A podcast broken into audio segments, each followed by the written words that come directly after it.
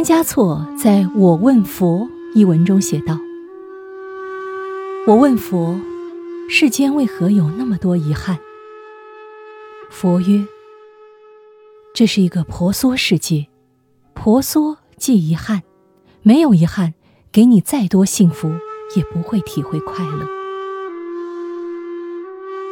喜欢仓央嘉措的人会发现啊，仓央嘉措的情诗。”美就美在充满了遗憾和矛盾，不负如来不负卿，就是爱而不得的矛盾。这种两难的选择，曾经让仓央嘉措如此的纠结。当美好的东西被击打得粉碎的时候，他却在遗憾中赞叹了这种无与伦比的凄美。世间的很多事物之所以美好，就是因为遗憾，因为得不到。隔远听，更悠扬；画，隔远看，更动人。而在生活中，给自己留有一点遗憾，或许会更令人眷恋和缅怀。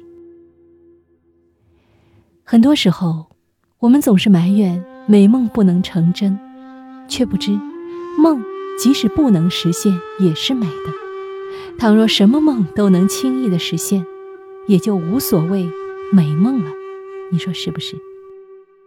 这是一种遗憾的美，一种让人想起人觉甘甜，忆起犹觉美妙的梦。